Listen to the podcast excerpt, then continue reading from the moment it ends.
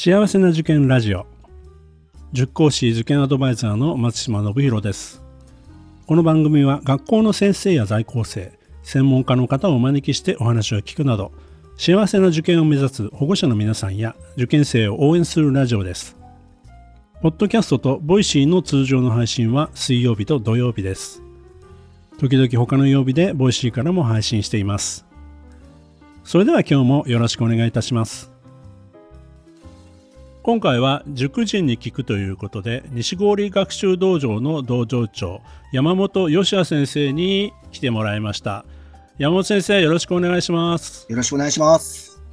えー、まずはですねいつもあの自己紹介をしてもらってますんで山本先生自己紹介をお願いいたします。はいわかりました。えっ、ー、と、改めて、えー、私、西郡学習道場の道場長をしています、山本義也と言います。と担当はですね、割と幅広くやっていまして、中学校の、え中学受験であれば算数、国語、理科。そして、中学生もですね、過去に教えていたことがあるので、中学部の英語、国語をそれぞれ担当しています。えー、まあね、仕事の話以外のところで何か最近のマイブームとかありますか？あ、なるほど。マイブームはですね、最近、あのテントを買いまして。テント？あの、はい、家族がいるんですけど、はいはい、あの、まあ、嫁さんね、嫁さんとまあ娘、息子がいるので、大きいテントを買ってですね、あの、まあ、なかなか泊まりで出かけるっていうのは難しいんですけど、デイキャンプという形でテントを持って行ってですね、バーベキューをするのが最近ブームですね。へえ、あ、近場に行くって感じですか？あそうです。あの、はい、本当にデイキャンプ用の割とこう公園だったりとか場所があるので、そういうところに行って、そうですね。あの肉を焼くっていうのが 最近のブームですね。なんかこの前も出てもらった先生も、あの、キャンプに行ってるっていうんで、なんか塾講師キャンプが流行ってるんですかね？あ、そうなんですね。なんかなかなかね、割とこう屋内にいることが多いから、日の光が 日の光を浴びたかったりするんですかね。なるほど。わかんないですけどね。なるほど、なるほど。はいはい。はいはい、で山本先生はあのー、学生の頃からアルバイトで塾講師とかやってたんでしたっけ？いや実はですね全くあの就職をするまで教育業界のその仕事というのはしてなかったんですね。まあ、そのあたりも今日はじゃあね、ちょっと聞きたいと思うんですけど、まずはその最初にあの紹介した西郡学習道場、まあ、これについてちょっとあの紹介をしてもらいたいと思うんですが、どんな塾なんですか？はい、ありがとうございます。えっと、西郡学習道場というのは、まあ、花丸グループですね。花丸学習会がある花丸グループの中の中学受験部門の一つです。中学、花丸グループの中学受験部門、スクール FC ですとか、シグマテックとか、他にもコースがあるんですけど、まあ、その中の一つですね。いわゆる、その、たくさんある塾のコースの中で、その道場っていう場所が何が違うのかっていうところを少しお話しさせていただければと思うんですけれども、基本的にはですね、どんな子でも受け入れる、そして伸びない子はいないというのを理念にしているんですね。中学受験、もう今やってらっしゃる方もいるかと思いますし、それ、あるいはね、これから考えてらっしゃる方もいると思うんですけれども、やっぱり子供が学習する量ですとか難易度っていうのはかなり高い、まあ、難しいところが多いんですね。なかなかこう、そういったたくさんの量に対して、前向きな気持ちで取り組める子がみんなかっていうと、なかなか難しいところがあったりするんですね。で道場の場合は、そういうふうになかなかね、こう気持ち、前向きな気持ちで学習がちょっと難しいなっていうお子様に、その学習習慣の部分だったりとか、あるいは学ぶっていうことの意識改革、ここをまずより良いものにしていきましょうと、そういうところに重点を置いたコースです。まあ、実際にはですね、具体的にはですね、えー、まあ、今、西堀学習所はすべてオンラインですね。オンラインでやっているので、毎朝6時半から朝道場といってですね、えー、ズームのそのね、えー、授業を開けて子供たちが集まって、音読だったりとか、えー、と宿題とか課題ですね。そういったものをやる時間を取ったりとか。あとは何かちょっとこう子供たちとやり取りをしていて気になるところがあれば、すぐにですね、えー、別のその Zoom というそのインターネットでの、えー、映像の授業の中の一つなんですけど、 Zoom を使って1対1で話をするような環境を作ってですね、より子供たちと密にコミュニケーションをとって対応できるようなやり方をしています。なるほど。あの、朝道場6時半からっていうと、全員ちゃんと6時半に来るんですか？そうですね。今の時点だと8割ぐらいのお子様がすごいですね。あの、まあもちろんね、あの、いろんな、本当にオンラインでやらせていただいているので、日本全国はもちろん海外からも実は来てらっしゃる方もいて、はい。そうすると、まあ時差の関係でどうしても朝来れませんとか、やっぱり学校も、あのー、ちょっとね、遠いところの学校に通っているのでっていう方もいらっしゃるので、どうしてもこの時間出れませんって方はいるんですけれども、でも基本的には、もうぜひご参加くださいという形で、本当にたくさんの子たちに、はい、参加してもらっています。先生も大変ですけど、そういったあの朝早く起きるというか、生活習慣をしっかりまず整えようというところの意図もあるんですかね？そうですね。やっぱりしっかりこう集中して取り組むためには、規則正しい生活ってすごく大事なので、そういうところからですね、はい、見ていきます。中学受験というとね夜遅くまで、まあ、塾に行ってその後もね寝る時間が遅くなっちゃうみたいな宿題がね終わらないでみたいなところがあったりとかあるいは今のあの受験のカリキュラムってすごく早いカリキュラムになってるわけですけどそのあたりっていうのはあの西越学習道場はどういったカリキュラムになってるんですか？そうですね。いわゆる最近の大手塾さんっていうのは、中学受験のカリキュラムを5年生の終わりぐらいまでで、まあ一旦全部通してやりきりましょうというペースで進んでるんですね。まあ早いカリキュラムなんですけれども、道場の場合は、あの、そこの部分ですね、あんまり早いと、まあ子供たちに本当に負担がかかってしまうので、6年生の夏までに全部のカリキュラムを終わらせましょうという、そういうペースでやっています。ちょっとゆっくりのペースで進むので、子供たちの負担も少なく取り組んでもらえるようになっています。なるほどね。まあ、いわゆる基礎基本をしっかりやりながら、まあ、あの、本当になんか消化不良の積み重ねみたいなことにならないように、まあ、あの、余裕を少し持たせながら、それでもやっぱりね、中学受験の内容難しいですから、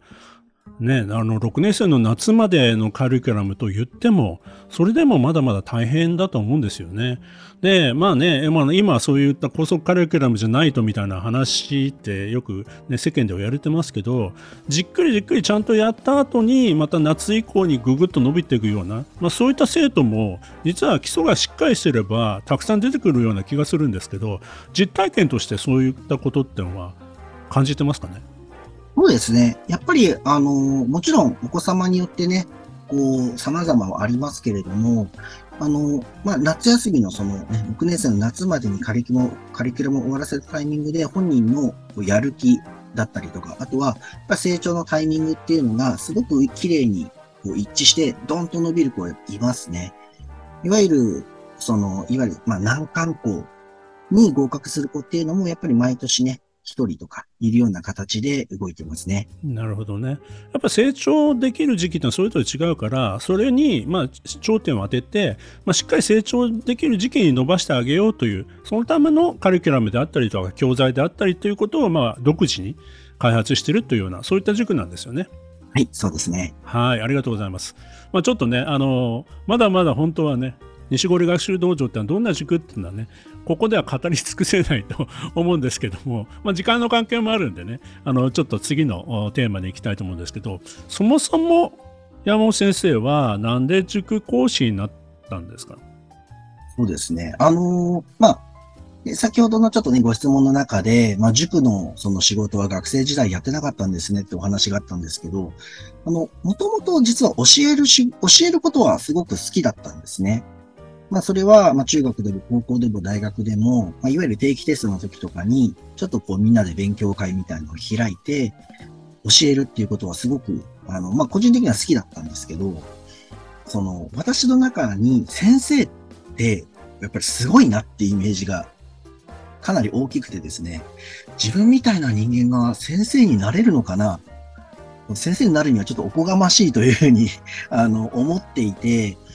実は、なんで、その、それこそ、えー、就職のですね、就職活動の時にも、塾業界は一社も選んでいなかったんですね。ああ、そうなんですね。はい。うん。で、ちょうど、そうですね、私が就職活動するの、していたのが、就職氷河期と呼ばれる事態、時期で、100社ぐらい、本当にエントリーシートは100社以上書いているんですが、そこから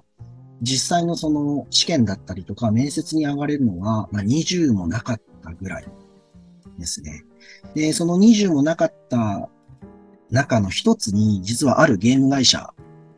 があってですね。で、そこのゲーム会社は最終面接まで進むことができたんですね。もう初めてその最終まで進んだ面接その面接だったので、本当にこう、気合を入れていろいろ調べて、準備をして、面接に臨んだんですけど、あの、その社長、そのね、ゲーム会社の社長の方とお話ししているときに、君はゲーム会社は合ってないと思うって思いっきり言われてですね。びっくりしました。ここ、ここまで進んで合ってないって言われるんだと思って。もう落ちたと思っちゃう、ね、もう落ちたと思いましたね。で、まあその時に一緒に、君は多分教える仕事がいいよって言ってくれたんですよね。そのゲーム会社の社長の方が。はい、で、まあ、落ちたショックはもちろんあるんです。まあ、あの、当然ながら落ちているんです。が、あの、それと一緒に、あ、そんな風に、その、実際に会社を動かしているような方が、そういう風に見てくれるんだなって思ってですね。そこから、実は教育業界のエントリーを、あの、するようになって、そして、あの、本当に、そこからは結構トントン拍子して、本当に進んで、かなり、あの、びっくりしたんですけれども、それで、えー、そうですね、就職活動で、まあ、塾に内定が決まって、そこから塾の先生の仕事をずっとさせていただいているという感じです。いや、その社長さんは、どこを見てそういうふうに言ったかって、なんか心当たりってありますか？そうですね。あのー、まあ、これあくまで私の個人的な、その、なんでしょう、こう、今だとこう思うっていうところなので、正解かどうかはわからないんですけど、すごい調べていったので、あの、めちゃめちゃいろいろ話したんですね。御社、御社の、これはこれこれこういう風になってて、こういうところがありますよね、みたいな。なるほど、なるほど。はいはい。で、どこも、その社長さんとしては、多分クリエイティブだ。その今までない視点を、あの、を持ってるような人を探したかったっぽいんですよね。どうも。今、その、自分の会社にいないようなタイプだったりとか。だけど、その、なんか自分の会社のことをすごく細かく、しかもあの流暢に説明されたもんだから、そっちの方がいいんじゃないっていうふうになるほどなったっぽいんですよね。うん。事前準備をちゃんとして、はい、そして説明も分かりやすくて、はい、先生に向いてるんじゃないかと。そういうことだと思います。はい、本音で言ってくれたのかもしれませんね。そこはそうですね。うん。忌憚なく本当にお話ししてくださる方だったので、まあ、でも本当にその方の一言のおかげでこうしているので、はい。まあ、もし現役でまだ働いてるようだったら、お礼に行った方がいいかもしれない。今ね、結構大きい会社になっているので、はい。あの、社長さんもまだ健在ですね。まあでもこれの番組をもしかしたら聞いてるかも。そうですね。覚えてないかもしれないですけど。いやいや、本当にその説はありがとうございますということで。ありがとうございました。某ゲーム会社の社長さん、ありがとうございました。私も、あの、山本先生の代わりにお礼を申し上げます。ありがとうございます。そんな山本先生なんですけど、その社長さんに言われる教育業界入って、塾業界入って、まあ、いろんな経験をしてきたと思うんですけど、はい、その中でまあ心に残っているようなこととか、どんなことがありますか？そうですね。本当に私、かなり長い期間を、本当に塾、まあずっとこの、そうですね、大学卒業してからもずっと塾の仕事をしているので、まあ割とこう長い期間、本当に教育に携わっているんですけれども、長い間携わっていると、本当にこう、なんていうんですかね、人生の節目節目で連絡くれる子っていうのが結構いるんですよね。なるほど。そういう子たちと、はいはい、なんていうんですかね、実際にこう、会ったりね、話をしたりするっていうのが実はすごく好きで、そうですね。本当に塾の先生を始めて、2年目とか3年目に、あの、卒業した子がですね、大学の入試の前にも、あの、先生どこどこ大学受けるんですけど、どうすかね？とか、はい。あとは、あの、来年就職なんすとか、はい。まあ、そんなに話してくれて、まあ、そうい、その子がですね、あの、塾同窓会を企画してくれて、あの、みんなちょうどこう、なんていうんですか、大学が終わって、えー、新しい会社に入っての、その初任給の一部みたいなですね、こうみんなで あの、ちょっとこう集めて、はい、食事会を開いてくれたことがあってですね。うん、すごく、それは嬉しかったですね。今でも覚えてますね。いや、やっぱり信頼されてたというか、あの、塾の先生って、まあね、人によりますけど、まあ、単純に勉強を教えてもらっただけの関係だったら、まあ、そこまではね、なんか連絡取ろうとかって思わない。学校の先生だったらまた別なのかもしれないですけど、うん。まあ、あの、塾の先生は、まあ、勉強を教えてくれる、まあ、先生っていうだけの関係で終わっちゃうことってよくあると思うんですけど、まあでもやっぱりそれは山本先生のね、人柄っていうのもあると思うので、まあね、そういうのはずっとこう続くといいですよね。なんかその中でも、どうですか？あの、思い出に残る生徒の事例なんかはありますかね？そうですね。その、あの、企画をしてくれた子が、割と本当にこう、強烈なキャラクターだったんで覚えてるんですけれども、えっと、私が、えっと、その子も小学校、小学6年生の頃からずっと見ている子だったんですね。で、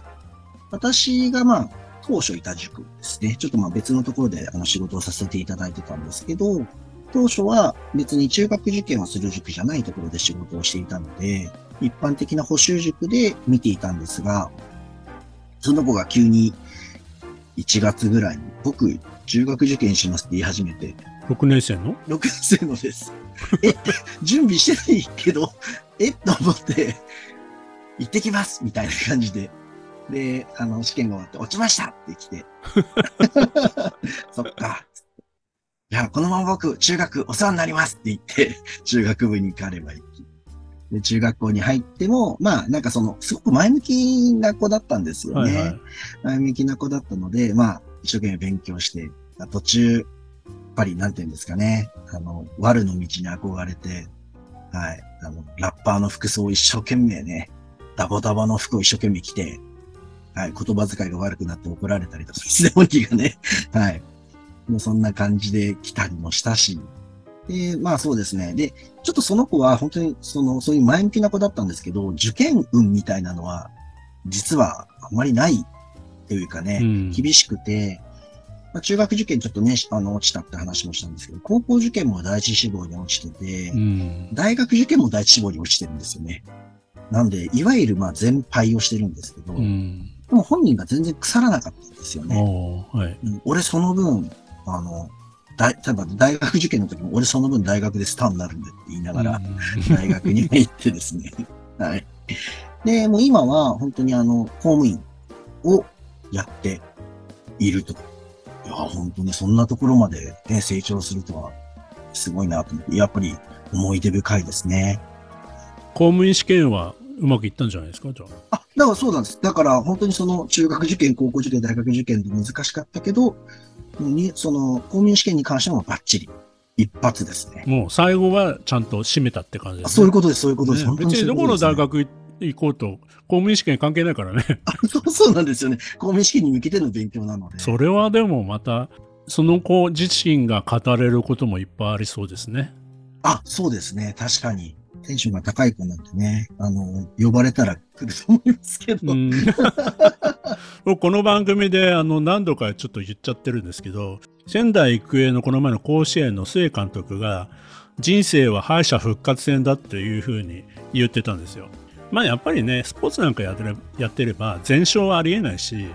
うん、負けてなんぼの世界ってのもあるじゃないですか。次にどうつなげていくかそうですね。だから、まあ、それをまあ一つ例えて言ってるのかもしれないんですけどやっぱりそうですよね。受験だってうまくいくこともあるけどもうまくいかないこともあると。でその時にまあ次に行った場所で自分がどう考えるかどう捉えてその経験を生かしていくかっていうことがすごい大事になってくるんだろうな。でもなかなかあのやっぱり周りの大人がそういうふうに見てくれなかったりするとああ自分はダメじゃダメなんじゃないかなっていうふうにねあの自己肯定感を失ってしまうなんていうことも受験のねあの一つの弊害というかあの悪い部分としてはあるわけで、まあ、それをどういうふうに支えていくかっていうのはすごい大人がまああの親も含めてね大人側のねすごく大切なところなんだと思うんですけどその点はすごく西堀学習道場っていうのはそういう点に関してその先生方はみんなそういったところを支えていくっていうことがすごくできている塾なんじゃないですか？ありがとうございます。でもそうですね。やっぱりスタッフ一同を、その子供たちの、まず本当に気持ちをね、しっかり前に、前を向いてもらうっていうところは、一番大事だと思ってるので、このあたりはかなり、あの、心を砕いて、丁寧に対応していますね。まあね、あの受験に行くまでの間でも模試を受けたりとか小さなテストがあったりとかいろんなねハードルがあるわけでその都度その都度できなかったことに落ち込んでいるとね前になかなか進めないでしょうから、まあ、そういったその時にどういう声かけをするのかとか場合によってはちょっと知った激励も必要なのかもしれないですけどその辺のことがしっかりこう理念として、えー、持ってる塾なんじゃないかなって。やっぱり現場にいる山本先生もそういうふうに感じられてるんじゃないかなと。いうふうには思いますね。まだまだたくさんいろんな事例が多分 あるんで、まあ、一つに限らずあの西尾学習道場での事例も実はたくさんあるとは思うんですけど、まあ、そのあたりってあれですかね。ホームページとか見てもらえるとなんかそういった体験記とかそういうのも載ってますか？そうですね。西堀学習道場のホームページに、道場体験談という形で、まあ、あの、道場の場合は中学受験をするお子様も、あとはそのまま高校受験ですね。中学受験しない高校受験に備えるためのコース、それぞれあるんですけれども、それぞれ体験してもらった子たちの体験談ということで、過去3年とか4年分ぐらい見ていただくことができるので、そういったところでも、あの、どんな雰囲気なのかなっていうのは見てもらえると思います。山本先生があの大事にしていることそして、えー、まあねこれを聞いているあのリスナーの方へのメッセージなども含めてちょっと、えー、最後ですけどもお話しいただけたらと思います。はいそうですね、まあ、あの私が今現場ですごく大事にしていることっていうところからお話をさせていただければと思うんですけれどもそうですね今小学生を、まあ、メインに指導しているのでこの中ですごく子どもたちが伸びるために大事なポイントっていうのがあるなと感じていて、それは何かっていうと、間違ってもいい。そして間違ったものは間違ったものとして受け入れるっていうところですね。あの、子供たち、特に小学生は本当に良くも悪くも自分が間違ったものをこう、スルッと直しちゃうことが結構あるんですよね。間違って、間違ってたけど、これはじゃあ間違いは直して丸にしとこうっていう。別にそこに大きい悪意はないなっていうのはすごく感じてはいるんですけれども、ただ、これから先本当にその子自身が成長していこうと思った時に、自分ができてないものを見つけられないってなると、どこを特に勉強していいかだったりとか、どういったところを伸ばそうかって思った時に、何もできなくなっちゃうんですよね。なので、間違えたものは間違えたままでいいよ。間違えたものはちゃんと罰をつけて別に先生たち怒らないから。これはあの、道場全体、あの、間違えてるから、なんでできないんだってことは言わないんですけど、ね、言わないから、じゃあ、ね、それをちゃんと受け入れて次どうするかっていうのを一緒に考えていこうね、というふうなことを、やっぱり一生懸命、あの、ここは特に大事に伝えているところですね。なるほどね。まあ、あの、その前の話とつながるところで、まあ、失敗や間違いを受け入れて、次に向かうように、えー、前向きに声をかけていくというようなところがすごく道場の、まあ、先生やその生徒の間にもそういったところは浸透していると。まあ、なかなかねうまくはいかない部分がたくさんあるとは思うんですけど、ね、最初は、うん、受験っていうと、ね、大変そうだとか、まあ、親もそういうふうに感じてると思うんですけど、はい、まあ、そういったところでいろいろこう壁にぶつかりながらも少しずつ成長していくところを認めていくというようなところが道場の考え方になるのかなというふうに思いますね、すね本当に。はい、はい、では最後にあの保護者の方へのメッセージをいただけたらと思います。